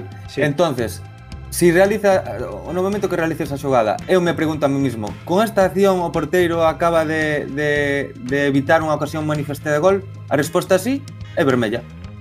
O sea que Pero sería vermella está- e penalti. No, estamos falando No a caso de que se saque fora, de que saque Aí está. Vale. Aí está. Vale. Se a saca fora Eh, sería falta e vermella e se é Sí. dentro sería amarela Falta e penalti. E amonestación según o meu criterio porque evita unha ocasión manifesta de gol. Según o criterio do árbitro. Perfecto. De, debe de evitar eh, un ataque prometedor si é fora de área, amonestación, si é dentro da área, penalti, sin nada. Sin nada. Vale, pois debe ser esta o, o camiño que tomou aquí Cuadras Fernández. Entonces, sí. a, a resolución que, que ti propose é penal e amarela, que é o que, sí. claro, porque se asusta máis o tema de que é unha ocasión Evitar manifesta. unha ocasión manifesta sí. de gol. Sí. Vale. Moi ben, vamos coa terceira, vamos coa terceira, que é un vale, cartón a, terceira, a Denis. Sí. Sí, eh, no minuto 64, cando Denis corta un ataque prometedor, leva o balón pombo no seu poder, eh, Denis cunha, cun cartón amarelo previo, fai esta acción, e eh, con o que falábamos antes, o, a, de, a, a deixadez, a apatía, de, esta xogada é claramente evitar un ataque prometedor. Ten unha amarela, hai que sacarlle segunda. Claro. Eu interpreto que se deixa de levar polo partido, que van 4-0, non sei que, Nunca pero se si fora, por exemplo, claro, pero se si fora o, o, o entrenador, por exemplo, do Alavés, que xoga aquí en 5 días ou 6, sí. pois non me gustaría nada ver esta imaxe. Claro. Claro, claro. Entonces ti tens que alubi, asubiar igual. Claro, tens que asubiar igual, vayan 0-0 sí. no minuto 90, vayan 0-0 no minuto 15 ou vayan 6-0 porque non é que xoguen estes dous equipos este partido, senón que hai 20 equipos xogando Primeira División e eh, podes estar facéndolle unha xogada a outro equipo sin, sin querelo por unha mala dirección sí. de, de partido, de deixarte levar. Vale, entón aquí quen falla é Cuadra Fernández. Gil Manzano sí, non min... entra porque non entra mm. nen... Se fora a roja sí. directa sí que podería entrar, non? Sí, o VAR entra en, en vermellas directas, non en segundas amonestacións nin en primeiras. Vale. Correcto, entonces aquí fallo de Cuadra Fernández, eh, Gil Manzano acerta porque non aquí os asistentes non lle tampouco, non, aquí non non hai nada que facer, non? Sí, lle poden, eu, por exemplo, se ves xoga, esa xogada lle podo aconsellar. Oh, eu creo que esa amonestación porque corta un ataque prometedor. Sí, pero é o criterio del. Claro, e ao final criterio, o que manda vale e, e o por que manda no verde é por apreciación. Eh, é, é Cuadra Fernández. En esta xogada, moitos xareiros célticos nos, nos comentaron que faláramos da, da xogada de Denis. Da primeira. Claro, da primeira, da primeira a Amarela. Sí. Cos, cos mesmos dous protagonistas, ademais. Sí, Pombo e máis de Denis. Sí, sí pois pues, eh, Vamos con ela ou acabamos Falamos dela porque está intrínsecamente ligada porque sería neste caso a segunda amarela para Denis, o sea, unha unha, unha expulsión con 25 minutos máis desconto por diante. Eu penso que a me non para meter 4 goles, pero sí que o Cádiz podría facer algo cun cun nome máis. Non? Sí. Falamos falamos da primeira, falamos da primeira, pois Veña. e seguimos coas coas. Pois a primeira eh, é unha xogada moi parecida a esta, onde Denis Suárez co seu corpo eh, co seu corpo, co seu cu eh, derriba a Pombo pero despois eh, aparece a repetición e se ve nitidamente como é Pombo o que pisa Denis Pero pisa claramente, pisa no empeine, non é ni un pouquiño, nin un roce, pisa claramente, non? pisa claramente Sí. Pero aquí está a arma do regulamento Que cando hai xogadas porque eu estou de acordo que Denis fai derribo e corta un avance prometedor. E, e tamén estou de acordo de que, de que é Pombo o que pisa Denis. E máis ou menos a, a falta foi as dúas faltas foron simultáneas. Entonces, cando hai dúas faltas simultáneas eh, se, se, se indica a máis grave.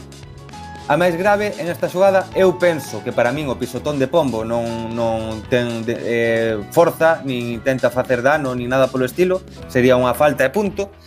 E a de Denis é unha falta pero que, que leva cartón amarelo porque corta un avance prometedor. Non é Entonces, pola forza, non é pola forza, no, no, senón no, pola incidencia. No. Vale, vale, vale. Claro, aí, aí, claro. aí está Entonces, o matiz eh, cando hai dúas faltas simultáneas se pita a máis importante a máis importante sempre é a que ten eh, un grado máis eh, por exemplo na, na, nos cartóns ou claro. se unha falta é de, de tiro libre indirecto e a outra de directo eh, vale. ti, eu por exemplo te podo facer unha plancha a ti sin que haxa contacto e ti me fas un agarrón Pois entonces sinalas o agarrón porque é directo claro. e deixas de sinalar o indirecto. Pois aquí cas, cos cartóns é igual. A de Denis leva cartón amarelo E é a que se sinala a de Pombo.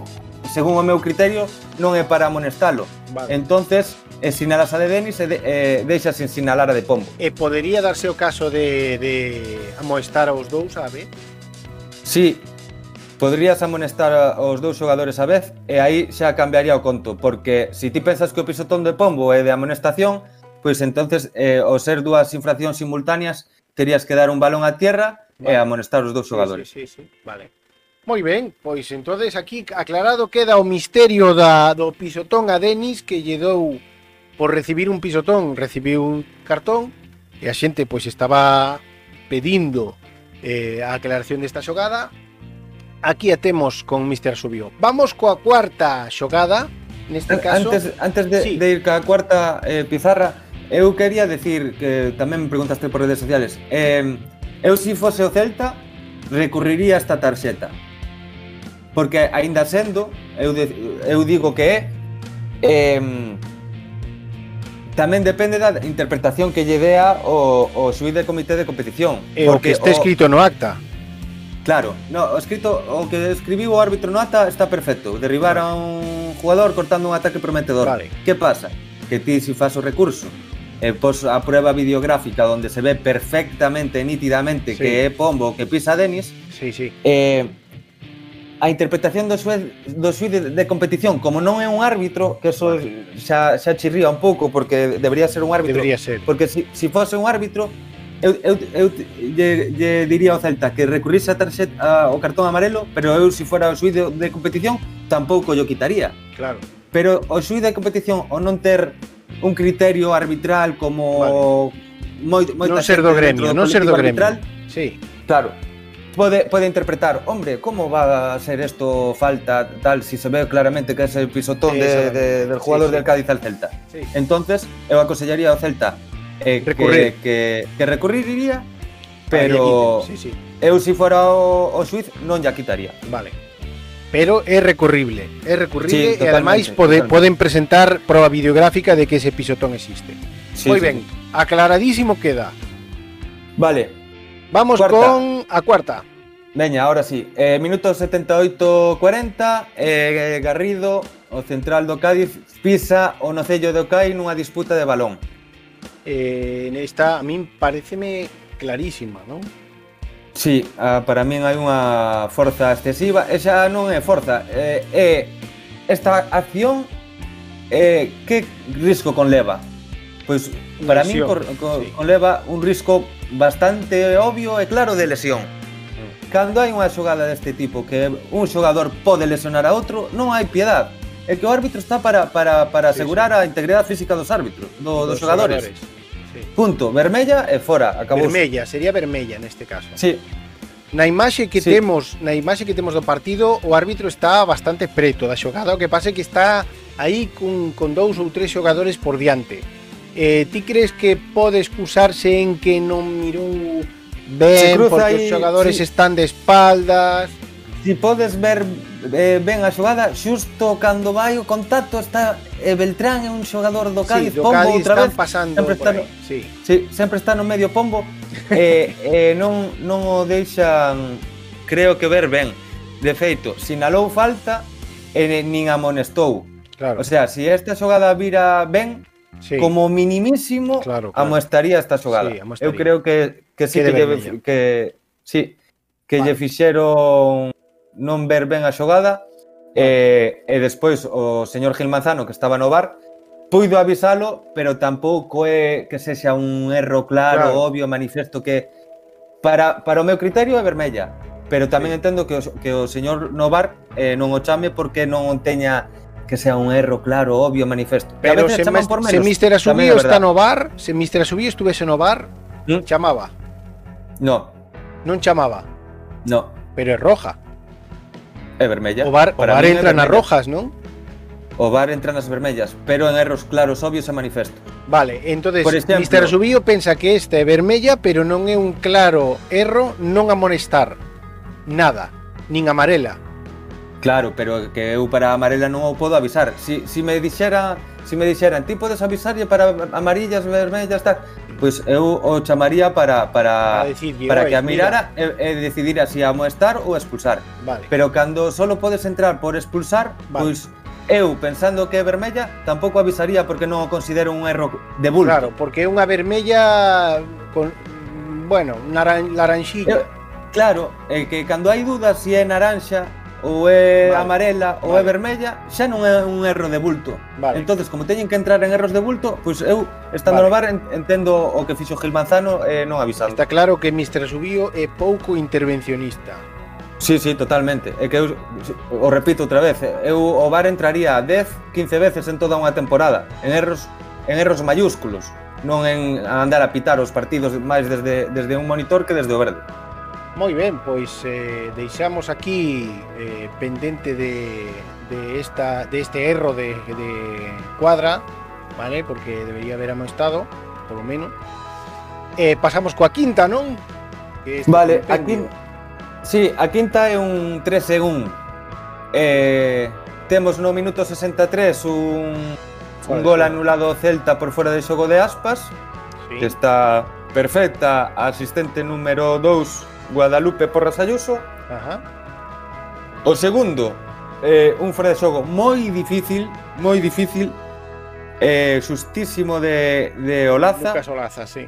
Sí, que debe estar, eu que sei, a menos de medio metro sí, eh, en bueno, fora de xogo. Mírase perfectamente que non, mm. non hai... De feito, o que o marca é o lateral do, mm, do outro lado. Sí, é unha xogada moi difícil, a parte, claro, temos temos a a xogada parada, no pase creo que asiste aspas, sí, sí. e, e aí se ve se ve que hai medio metro, pero eso en directo é, é dificilísimo. É, único, claro, sí. o único raro a rechamar é que a asistente número 2 que acerta na xogada está adiantada. Sí. O sea, non está en línea con co penúltimo no defensor, línea. Sí. E eso é o que te pode facer pensar que errar. que que levantou bandeira por por medo. No, no, porque, bueno, ahora mismo teñen o VAR para, para, para es, el ángel de la guarda sí, prácticamente sí, sí. deles. Pero que é difícil é difícil acertar estando mm, adiantada na xogada. Mm. Sí, sí, porque tes que tes que pensar que a perspectiva non é a mesma. De claro. feito é que ela está en línea coa, coa liña coa de, área. do, do área. Sí. Sí, sí. Está vindo do área a, grande e vemos a Laza a un metro, a un metro, metro da línea. Menos, sí, sí, sí. Mm. Moi ben. Entonces tuvo aí boa, boa intuición. Sí, boa intuición. Boa intuición, intuición. Mm. E despois, por último, está sí. a, o terceiro fora de xogo, que este é onde está, vamos, para quitarse o sombreiro. Eu se fora Cuadra Fernández ou chegar ao vestuario lle daba un bico a, a Guadalupe. no, non podes, non podes porque iso é acoso no, no traballo. Ah, bueno, non sei, pero podrán ter mostras de cariño, no... no non sei, non sei, eh? non, non teño claro, eh? Bueno, pois pues que, claro. que lle dé a man, que lle dé a man. Vale, que lle dé a man. Vale, pois é unha xogada que eh, manda o balón en largo, creo que aspas outra vez. Eh, entra Baeza, que non está en fora de xogo, pero tamén entra Lauti e un central... Sen tocar balón, sen tocar balón. Sin tocar balón, pero eh, Lauti está en posición de fora de xogo. Sí. Interven no xogador do Cádiz tocando, tocando ao xogador do Cádiz, que fai que derribar o xogador do Cádiz e que quede Baeza diante de Ledesma para, para batilo. Sí, sí, sí. Entonces, a posición antirreglamentaria de, de Lauti, ainda que non toca balón, pero si sí intervén en un rival... Intencionalmente, sí. Fai, intencionadamente, fai que, que sea fora de xogo por, por intervir en un rival. Moi ben, eh, non, pois, entonces non... esta que tamén era complicada de sacar, pois aquí tamén parece que acertaron, non?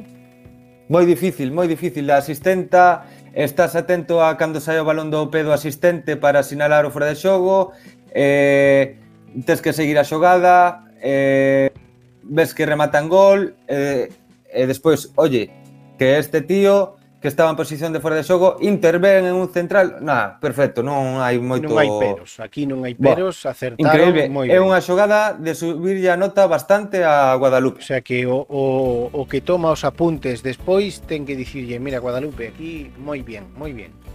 Sí, o señor informador, que en todos os partidos de primeira división. Sí, sí. En todos os partidos de primeira división hai un señor que se lle chama a figura de informador que son casi todos eh, ex árbitros de primeira división. Ajá. Bueno, entonces xa o, con, xa o coñecerán, non? Xa saben quen é e tal, non pode ir incógnito. No, xa, nada, aparte sí, sí, é público, sabe. así como salen sí, sí. os nomeamentos dos, dos árbitros, sale o que quen é o informador, sí. Pois moi ben, temos todo vale. coberto, non? Oxe. Sí, estas estas foron as as, as xogadas polémicas. Claro. E despois teño algún que outra anotación pequena. Vamos rápido, non? Vamos, que se non nos pasamos rápido, de tempo. Que tócanos Veña. Aquí. Na primeira parte eh, hubo un manotazo na cara a cabeza dos rivales de Mayo, do Pachaspino e de Negredo, tres en total, que foron en disputas de balón. Eh, para min non era ningunha de amonestación, pero botei en falta eh, que Cuadra Fernández se acercara a eles eh, para pedirlle tranquilidade. Sí. Eh, a amonestación verbal esta que Sí, o que típico se, a, se a charleta que lles pegan. Sí. sí, para, para cortar e, e eh, eh, que non se che escape sí, sí. o partido das mans. Sí, sí. Vale. Outro apunte. Eh, Ledesma, a, o que falamos antes, debeu de ver a amonestación, según o meu criterio por, por derribar a mina e evitar unha ocasión un manifestado gol dentro sí. da súa área. E En directo me pareceu que no gol de, de Brais Méndez, o cuarto gol do Celta, sí. el sale tarde, Brais sí. Méndez lle come a torrada co puño, co puño. e o golpea. Sí. O golpea, o golpea. Eu pensei que, que lle chegara a golpear con... Esta, esta xogada é unha das xogadas que, que máis erran os árbitros. Por, Sin por, lugar a dudas. Porque non saben esta ver, so... non saben ver que pasou. É, que, si, eh, é difícil de vender estas accións moi difícil de vender porque o, a gran parte do público non entende estas xogadas, mm. pero non non quere decir que que sean infraccións. Claro. Entonces, estas xogadas eh, por exemplo, se si Brais Méndez rematara eh, e o balón pegara no pau eh, e non lle deixar o porteiro chegar ao balón para, para empuxalo ao fondo das mallas, pois sería entendible a gran maior parte do público decir, oye, pero se si o golpea non lle deixa continuar, esa, en esa xogada sí que sería vendible que, que fai falta. Sí.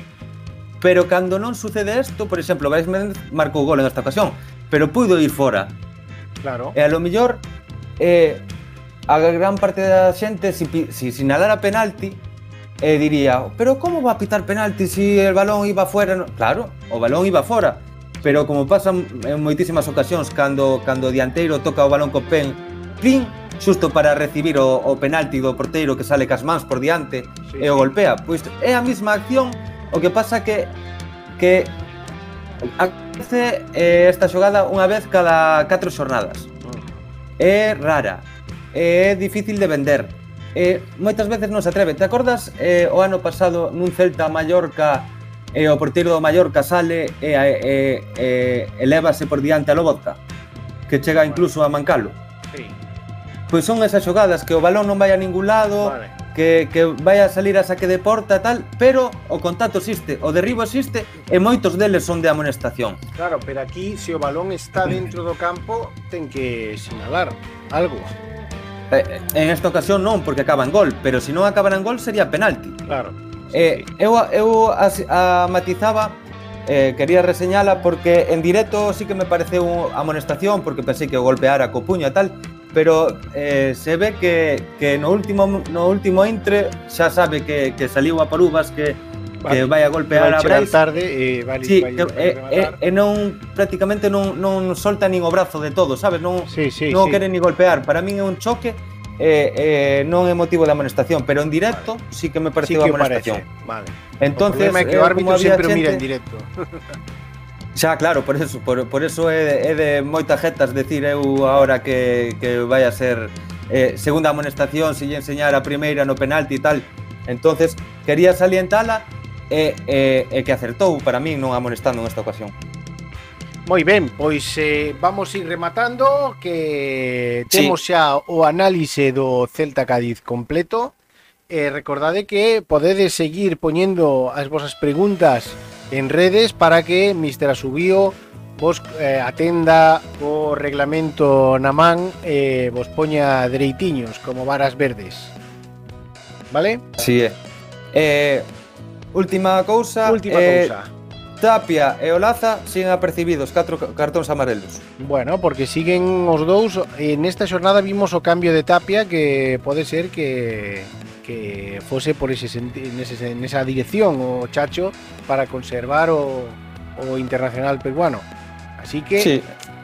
E darlle descanso temos tamén, seguramente. darlle descanso, efectivamente Pois entonces volverá Murillo Da sanción No próximo partido Que Sí. neste non puido estar E veremos a ver que fai Moi ben, moitísimas gracias Señor Asubío, Mister Asubío O noso colexiado de cabeceira eh, xa nos vemos despois do, do, do partido de Copa, non? Ok, cando cando vostede goste. Moi ben, pois xa nos vemos. Veña. Veña, moitas gracias. Ata logo. Celtistas na diáspora. Bueno, pues eh, tenemos por primera vez con nosotros a los celtistas en la diáspora. Eh, tenemos a Pablo en Suiza y a David en Cambrils. Hola. Buenas tardes, ¿qué tal? Buenas. Bueno, pues eh, tenemos también aquí gente de nuestro equipo que igual quieren decir algo, pero ahora se meterán para haceros preguntas. Eh, la primera pregunta para los dos es, eh, eh, ¿cómo habéis llegado ahí?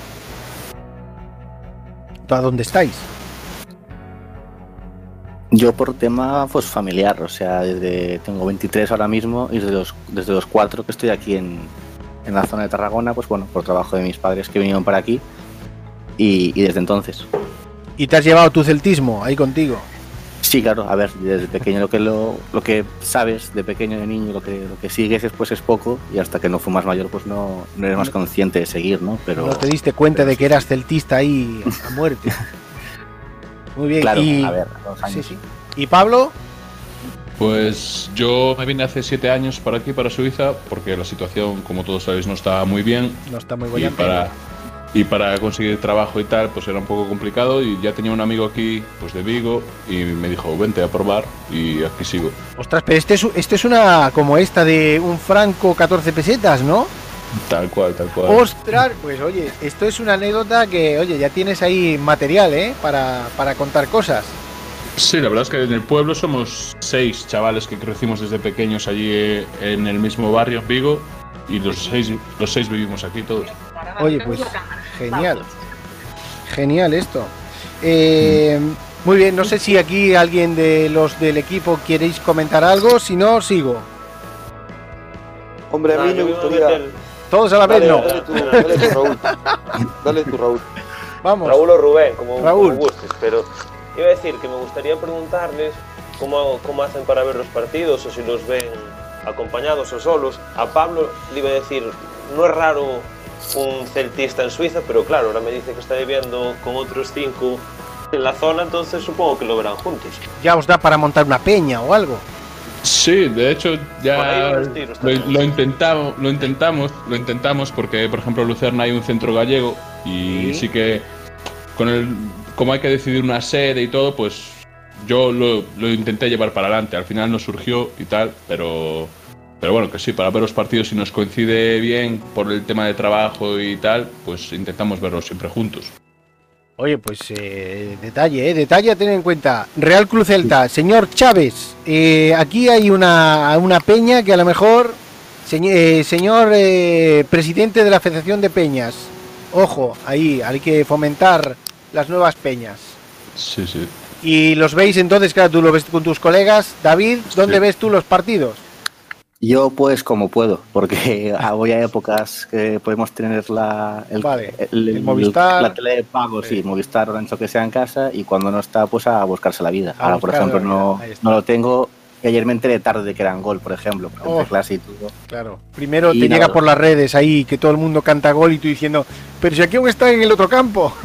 Y claro, y normalmente por Twitter, voy viendo por Twitter a ver qué pasa y... Ah, mira, aquí tenemos de- un seguidor de la narración de Pizarra, ¿eh? En Twitter. Sí, sí, sí. Siento que puedo ir viendo los comentarios de cómo, bueno, sobre todo el, cambio. A Coudet lo estoy Sí. siguiendo por Twitter porque partidos vi la última media hora de ayer.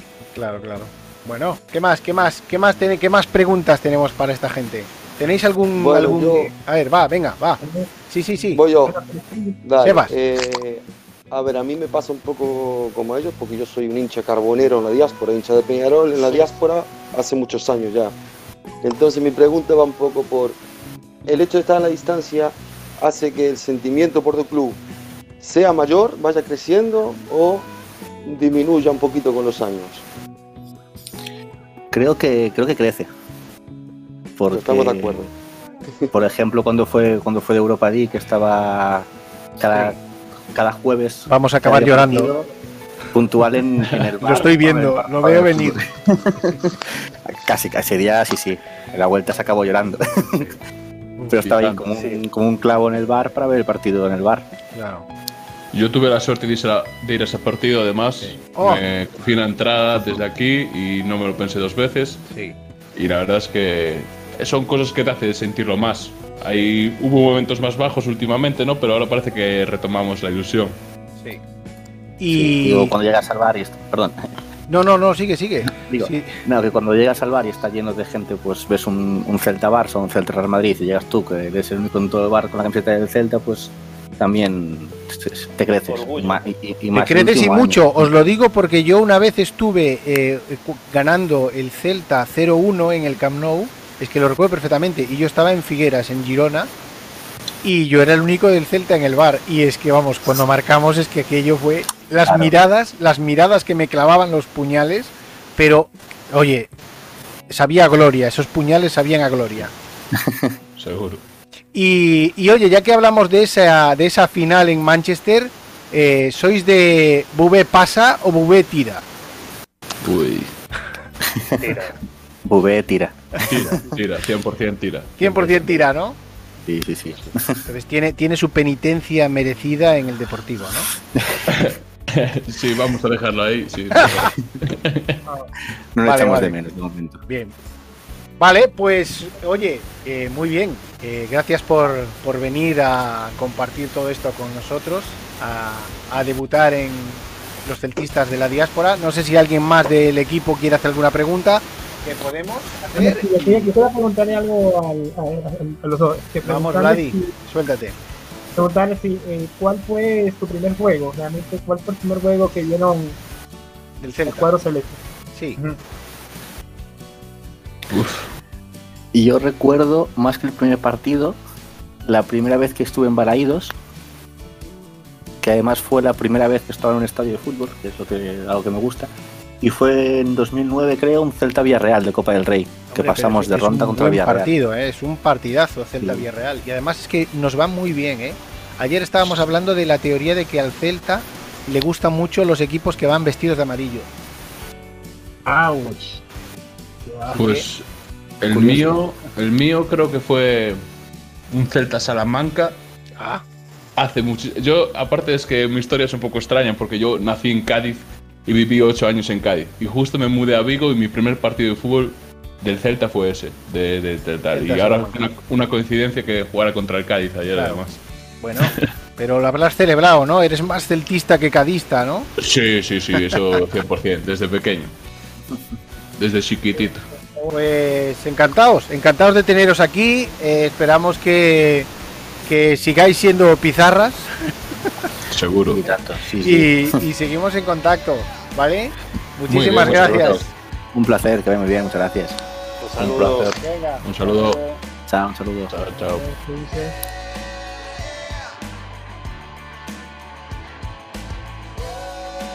Y en el próximo capítulo.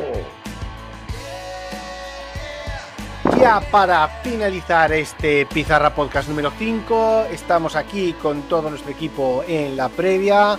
Eh, nos toca partido de Copa. ¿Qué? ¿Qué opináis? Nos toca el Llanera. Descanso. Llanera. Descanso. Descanso a todo Dios. Sí, sí, sí, sí. a darle oportunidad a los chavales, eh, a los que juegan menos, que no son chavales, pero que juegan menos. Es un equipo de tercera división. Eh, o sea, los chicos que, esta polémica que estábamos teniendo los últimos días de los chicos que no juegan en el primer equipo y tampoco juegan en el filial, es la oportunidad para, para que empiecen a rodarse, oportunidades para Okai, Para meterlos en la para, rotación y esto. Claro, para meter a los chavales y a los, y a los que, eh, que no son tan chavales que están jugando menos. Es la oportunidad. Vale, y, y para sacarle una foto al equipo, ¿qué nos contáis?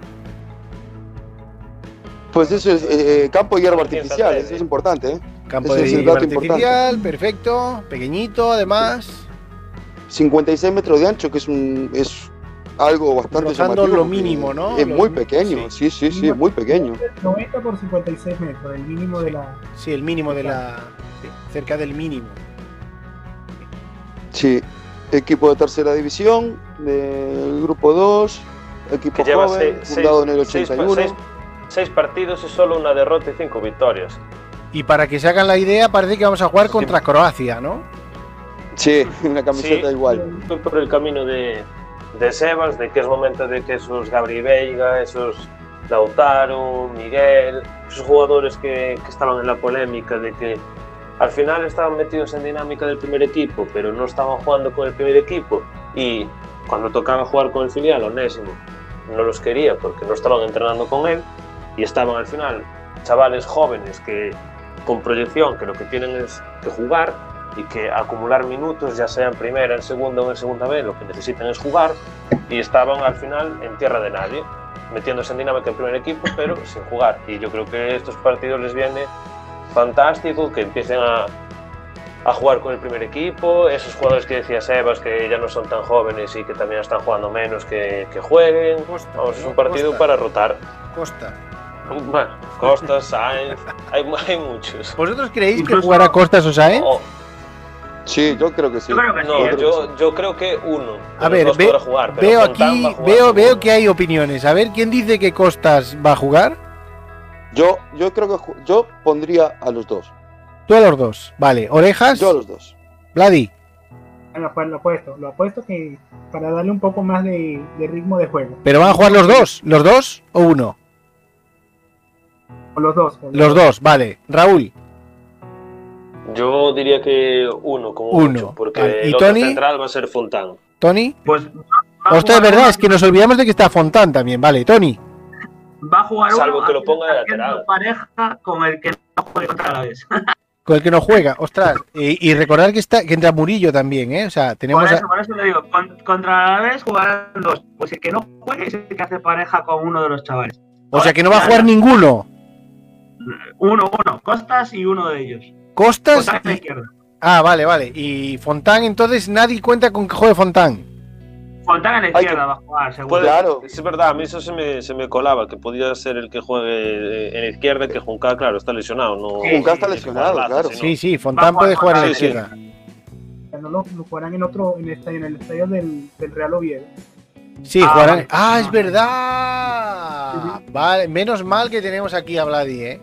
Bu- Ah, buena sí, patinada. Es verdad, patinada total. Eh, Sebas, eh, venga, al rincón.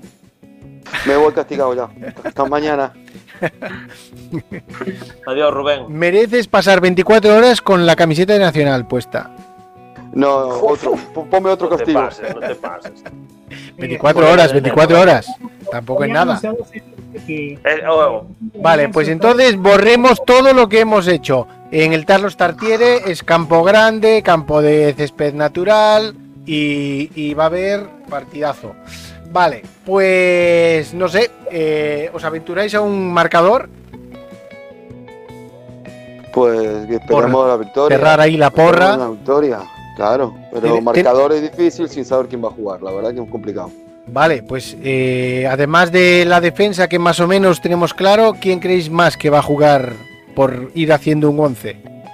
Pues yo Okai, diría Okai Okai. quedó bien Okai, después del golpe del otro día. Okai sí. Yo creo que sí. Sí, sí, sí. Yo, yo creo que sí. Yo creo que va a ser Okai, Baeza y Veiga en el centro. Okai va a y arriba yo ¿vale? creo que, que puede ser un momento de Lauti y de Miguel Rodríguez. No sé con quién más. Lauti Miguel, O si jugará con cuatro en el eh, medio. No sé si cambiará a lo mejor algo el sistema. no lo Podría sé. llegar More, ¿eh? Ojo. Podría, pues, pues si llega, sí es un buen partido para darle esa media horita final, o esos 20 minutos y que empiece a coger ritmo otra vez. Sí, sí. Incluso que este partido sería incluso para Vadillo. Bueno, Vale, este partido, bueno. Creo que, creo que, que juegue Rodríguez, que, que, tú- que Sí. Rodríguez que, que se- Es que probablemente va a ser Rodríguez, Lauti y no sé si igual Losada, pero no sé. Carreira seguramente. Va a estar. seguro. Carrera seguro, sí, sí. Incluso a lo mejor Iván. Porque, Iván. porque, Sergio no está. Que, yo entiendo que sí. Sí, sí. Yo entiendo que sí. Además es que Iván, a ver, la verdad, eh, se recupera Rubén, Iván pasa al banquillo, pero a ver, Iván no estaba haciendo tampoco muy mala temporada, estaba cumpliendo. No, no el- desentonaba. con el, mal momento, el mal momento del Celta parece que estaba cargando ahí las tintas, pero, pero yo no lo veía tan mal. O sea, no, yo creo que ha cumplido. No, no, no, para nada, para nada. Es válido para estar como portero suplente en primera división. Sí, sí. de vista. Y, tiene, y, y es joven. y que se ha ganado el derecho, porque es, es un one clubman también. O sea, él, él pudo salir del Celta y no quiso, quiso quedar para subir al primer equipo. O sea que, mira, su oportunidad eh, se, la, se la merece, se la mereció. Sí, sí, sin duda. Muy bien, Sin pues duda. Yo creo que la copa va a ser de, de Iván. de Sí, Iván, sí. probablemente. Seguro. Muy bien, pues muchísimas gracias por estar en este podcast número 5. Gracias Sebas, gracias Vladi, gracias Raúl y gracias Tony. Y nos vemos en el próximo podcast. Eh, recordar que Gracias. tenemos un montón de redes sociales en las que podéis hacernos preguntas para toda esta gente. Y nos vemos en el próximo podcast. ¿Vale? Hasta luego. Gracias. Chao, chao. Chao. Y antes de, antes de irnos de todo, quería dar- mandarle un, un saludo a toda la plantilla de Celta B por su gran partido el domingo. Felicitados quedan ahí a toda esta gente. A ver si tenemos alguno que podamos entrevistar ahora pronto. un gran partido, fue un gran partido. Venga, hasta luego. Chao. Ay.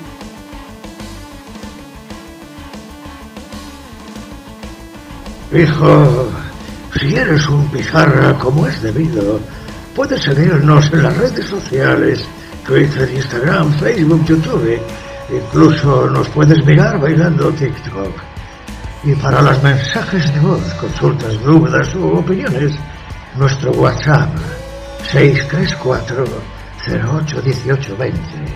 Cosa fina, la familia es lo primero. Dadle una vuelta por los muelles, ya sabéis, que parezca un accidente.